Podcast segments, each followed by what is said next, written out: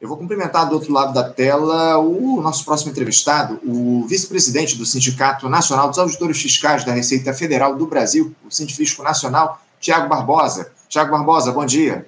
Bom dia, Anderson. Bom dia a todas e todos. É um prazer enorme estar aqui mais uma vez com vocês fazendo esse debate.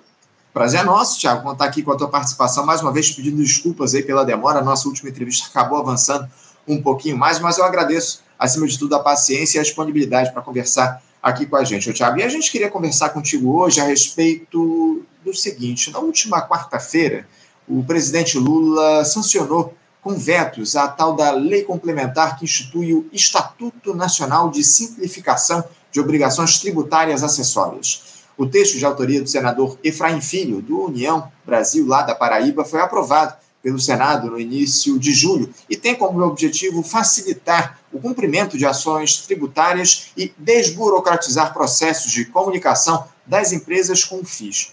Entre os pontos que foram retirados do texto, é, que foi sancionado pelo presidente, ele estabeleceu alguns vetos e ele vetou a criação da Nota Fiscal Brasil Eletrônica, a NFBE, que unificaria o modelo de documento em todo o país. A gente vai tratar, inclusive, desse ponto daqui a pouquinho, o, o Tiago, uh, que parece aí ser o mais sensível desses vetos do presidente da República. Mas antes eu queria te pedir para um comentário a respeito da aprovação dessa lei. O que é que ela estabelece de fato, Tiago? Como é que se daria essa simplificação? Na avaliação de vocês do científico, ela beneficia a sociedade? Perfeito, Anderson. É, bom, antes da gente entrar no, nos vetos específicos ou nos dispositivos né, que, ela, que, ela, que ela atualiza a questão do, das obrigações acessórias, ou seja, aquelas obrigações que não é de fazer, não é de pagar, é uma obrigação de fazer, né, apresentar a declaração, é, recolher a guia no prazo certo, né, são é, quando a gente fala de obrigação acessória, é esse tipo de obrigação.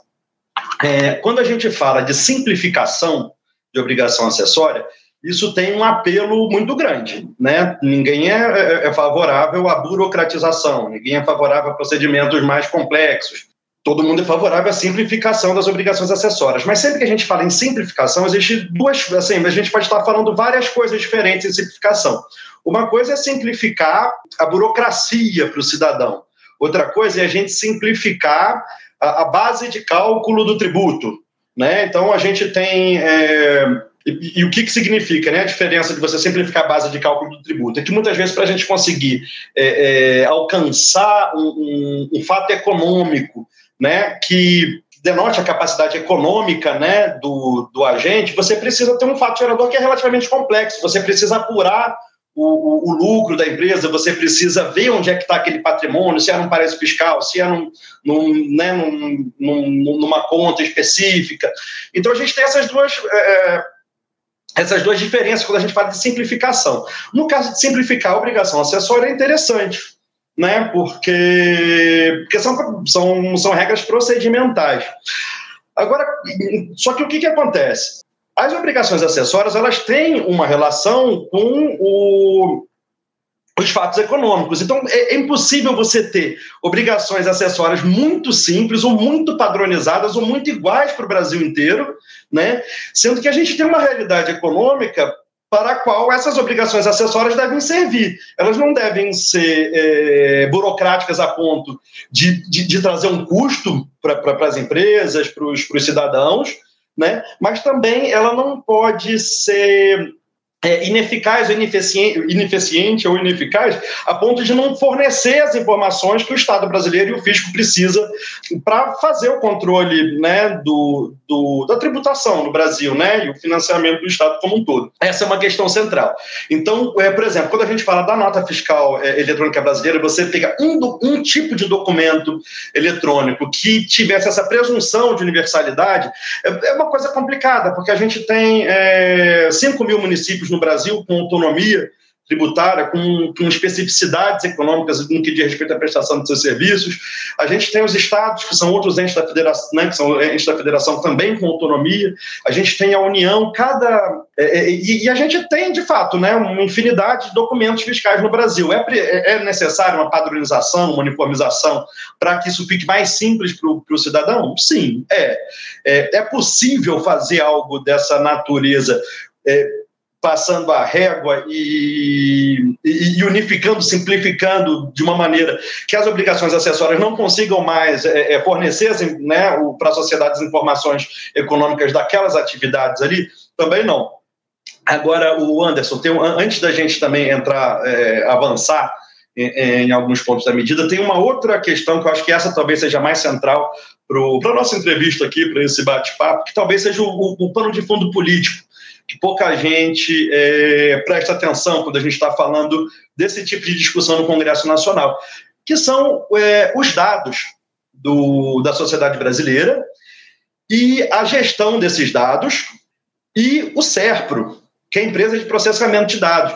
É, a, existe um, um, um grande é, é, assédio talvez seja uma palavra um pouco forte para a gente utilizar, mas existe um interesse enorme em setores muito poderosos da economia brasileira em acessar esses bancos de dados, ter acesso a esses dados, e, e porque isso é, é, é onde está tudo né, é, é, da sociedade brasileira. Todas as, não todas as informações econômicas, mas o que existe de registro né, no SPED, no Sistema Público de Escrituração Digital, no, nos repositórios de informação que os entes federados têm, cada um.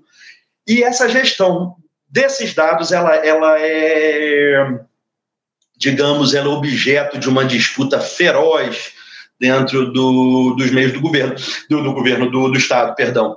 Então você, então então quando a gente, então uma das medidas vetadas, né, nessa lei pelo pelo, pelo presidente Lula, dizia respeito, por exemplo, à composição dos membros do Comitê Nacional de Simplificação. Esse nome é ótimo, né? Comitê Nacional de Simplificação. Agora a gente ia ver como que, quem eram esses membros que estavam que iriam participar desse Comitê Nacional de, de, de, de Simplificação.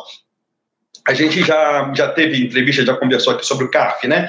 Que é o, só é, relembrando para os ouvintes que não, não viram, o Conselho é, Administrativo de Recursos Fiscais, né, que é a instância administrativa da Receita Federal e que tem uma composição que hum, seria paritária, né, metade do, da sociedade civil, metade dos contribuintes. A gente comentou aqui da outra vez que essa metade da sociedade civil é só entidade patronal.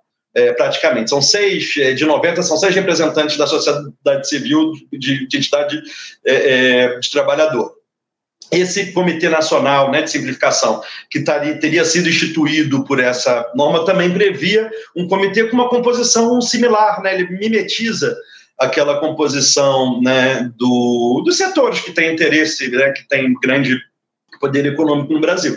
Isso também foi um, foi um veto importante.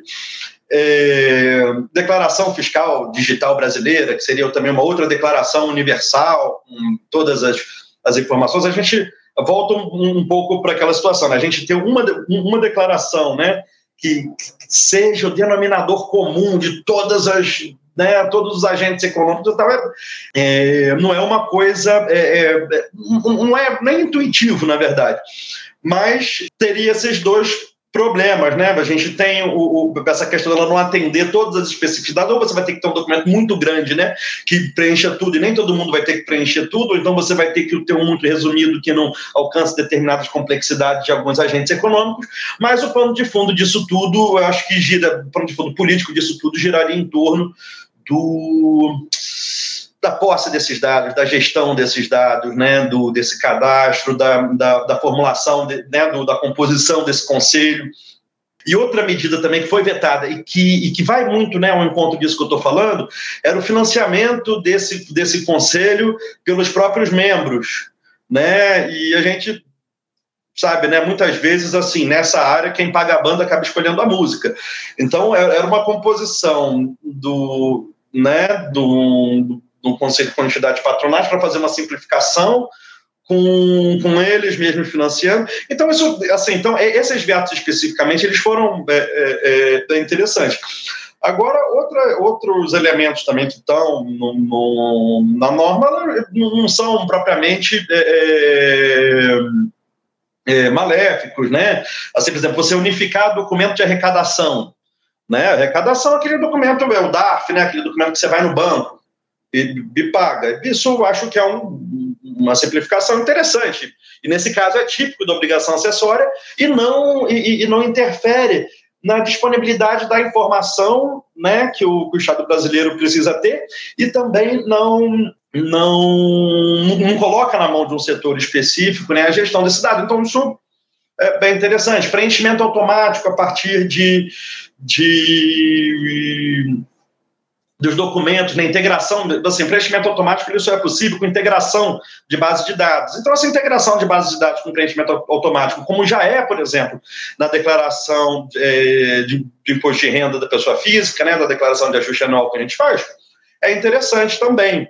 Isso é, é uma medida boa. Agora, quando a gente é, olha para uma medida dessa natureza, né, que, que se fala, não, vamos simplificar o sistema tributário. Então, a gente tem que é, é, entender que, um, existe uma, uma questão que é para que, que serve a obrigação acessória? Ela não é só uma chatice, né? É, é, ela é fundamental, ela é a base do, do, do trabalho do Estado, do, da Receita Federal, ela é muito importante e, e, precisa estar integrada, fornecer as informações necessárias. E, o, e a outra questão é a detenção né, do, e a gestão desses dados. É muito importante você trazer esses dados todos, inclusive você acabou adiantando aí uma série de assuntos que eu traria para a nossa discussão, para o nosso debate, mas é, uma outra questão que surge, Tiago, como é que fica isso na prática? Porque as notas fiscais eletrônicas, especialmente aquelas que eram emitidas pelos microempreendedores individuais, os MEIs, sempre foram emitidas pelos municípios e parece também pelos estados. Mas, uns tempos para cá, houve inclusive um aviso de que essa emissão das notas passaria a se dar pelo governo federal. Esse veto estabelecido pelo presidente Lula tem a ver com isso ou não há qualquer tipo de relação é, em, é, em, no que diz respeito à emissão dessas notas fiscais, é, por exemplo, dos microempreendedores individuais?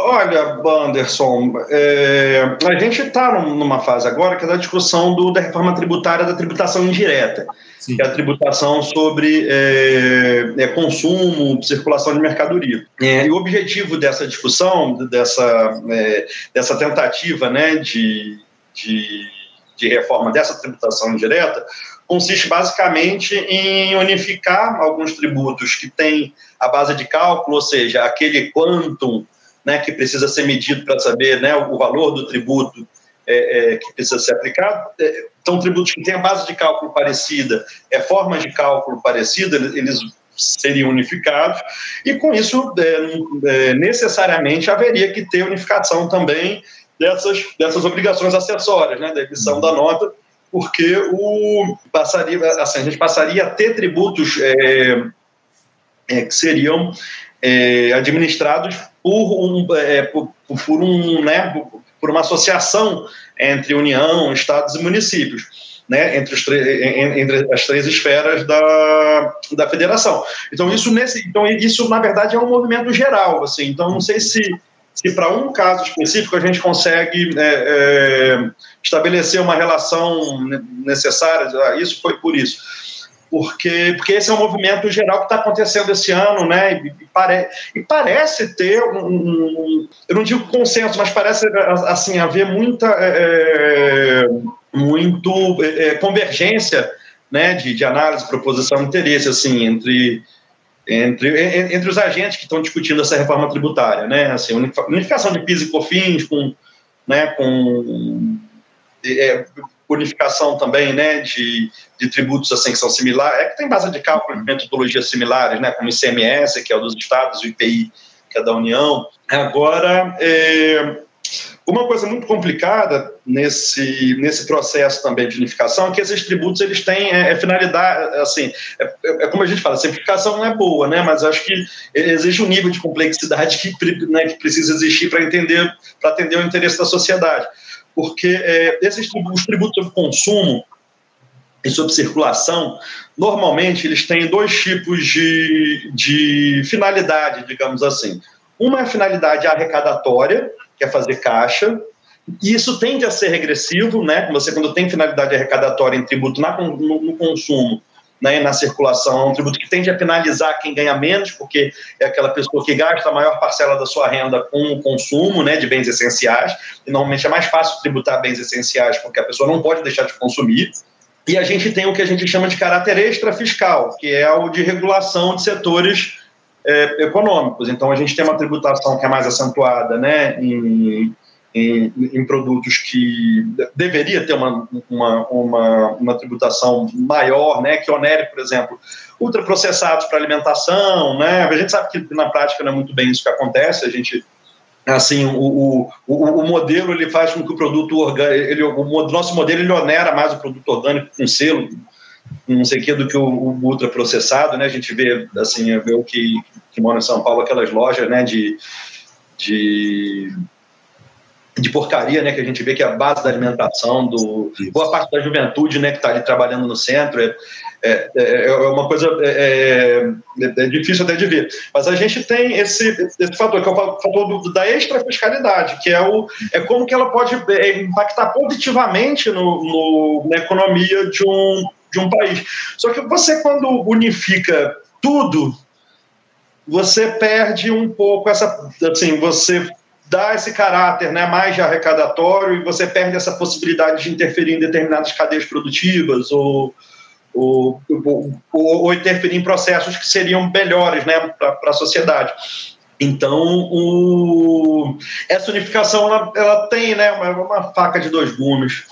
É isso, é isso. O, Tiago, eu, eu queria trazer aqui uma última questão para o nosso papo, porque eu queria falar aí, te ouvir a respeito da realização na última semana, o Thiago, desse Encontro Nacional Aduaneiro aqui no Rio de Janeiro, que debateu a situação atual da aduana aqui no nosso país, enfim, a necessidade de mudanças que garantam um cenário favorável para o pleno desempenho do trabalho aduaneiro. O que foi debatido aí nesse encontro, Tiago? Explica aqui rapidamente para os nossos espectadores, estamos aqui já ultrapassamos inclusive o tempo da nossa entrevista, mas eu acho que é um tema importante para a gente fazer discussão, esse debate relativo à questão aduaneira no país. Parece que foi produzido, inclusive, nesse encontro, Tiago, um documento que será entregue ao governo federal com uma série de propostas de aprimoramento, não é isso? Quais foram essas propostas uhum. principais? Você saberia dizer? Sei sim, Anderson. É o seguinte, só para situar um pouco né, o, o, as ouvintes e, e, os ouvintes. A aduana é o setor né, do, do Estado brasileiro que atua no controle da, do comércio internacional e da fronteira. Então são, são duas coisas que dialogam, mas são duas coisas ligeiramente diferentes, né? Que é uma coisa é a zona primária, que é entrada e saída de mercadoria ali no território nacional, que é esse controle mais é, imediato do fluxo, e, e, a gente tem a questão das importações, exportações, a regularidade, né? Desses desses é, das atividades econômicas que envolvem o comércio exterior. É, a, aduana, ela sempre tem, ela trabalha sempre em dois, e isso foi é, grande parte da discussão, né, nesse encontro aduaneiro, duas, duas, como se fossem duas prioridades, né, assim, uma é, é fazer, assim, de um lado, o, o comércio internacional precisa é, fluir, precisa existir, precisa entrar produto, precisa sair produto, precisa entrar gente, sair gente, e por outro, a gente precisa ter um controle efetivo disso para a sociedade brasileira por uma série, uma infinidade de motivos, né? seja é, é biopirataria, é, entrada irregular de, de, de, mercadorias que prejudicam, né? É, é, é, de alguma maneira, a saúde pública, a indústria né? E o, e, o, e o comércio nacional. Então, a gente tem. Só que, conforme a gente vai aumentando o controle, a gente, às vezes, cria travas, né? Que que faz com que o, o, o, esse processo fique mais lento. Então a gente precisa ter um modelo que, que, que garanta o, o, comércio e que garanta o controle. O que acaba acontecendo é que o, boa parte né, do, de, das iniciativas né, de, de, de, grupos econômicos e tal é que se privilegie o descontrole em função do, do, do fluxo né? E a gente sabe que isso pode ter uma série de, de problemas para a economia nacional. Então, o que, que acontece? Aí a gente volta até um pouquinho para usar o mesmo termo que eu usei falando do, do, da tributação direta, é o seguinte, é, a, a aduana, o papel da aduana é um papel de regulação também, não é um papel de arrecadação. Se a gente for pegar, por exemplo, é, de, a, é, a, legislação tributária, né, o modelo de arrecadação de países no mundo, na África, na Europa, na CDE, na Ásia, a gente vai ver que uma das primeiras formas, né, isso ao longo do tempo, ao longo do, dos séculos, eu, eu digo assim, é, é, a forma mais primária né, de se fazer caixa num, numa sociedade é você simplesmente tributar o comércio exterior. né, aí é o, é o quinto, né, do, né, o, o, lá, o, do, do ouro, né, que, que, é, que era extraído de Minas Gerais, é você simplesmente pegar aquilo que está que tá circulando e pegar um, um pedaço. Isso é muito ruim para a economia de qualquer país, né, sob qualquer parâmetro, que a arrecadação seja feita dessa maneira, não a partir de quem tem o dinheiro estocado, né, quem tem o ouro ali no, né, no, no fundo do baú.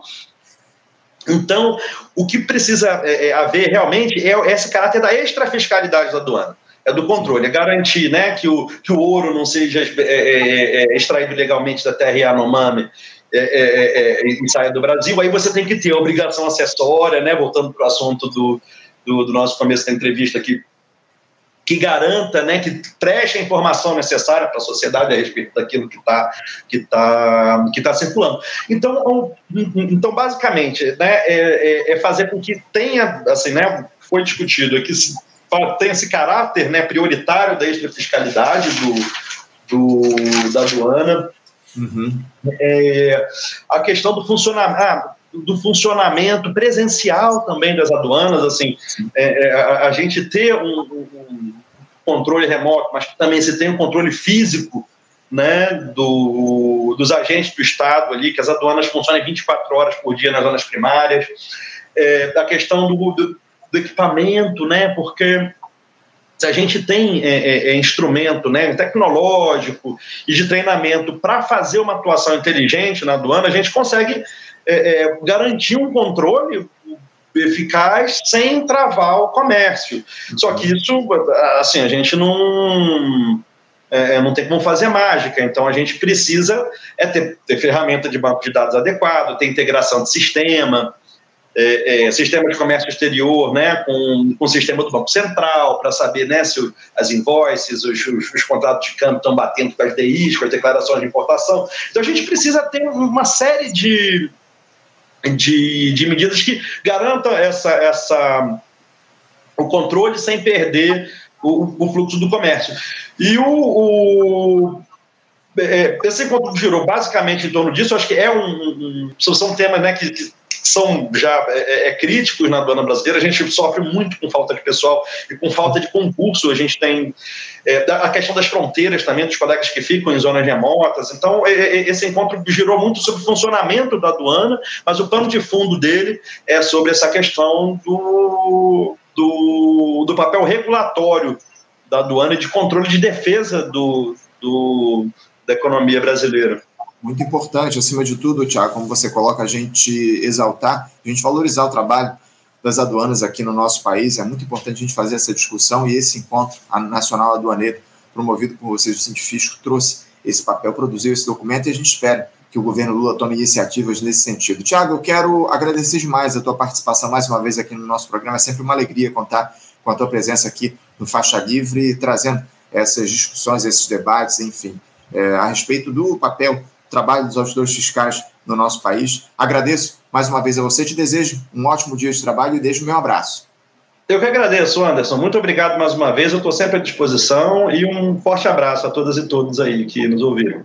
Obrigado, Tiago. Um bom dia para você. Até a próxima.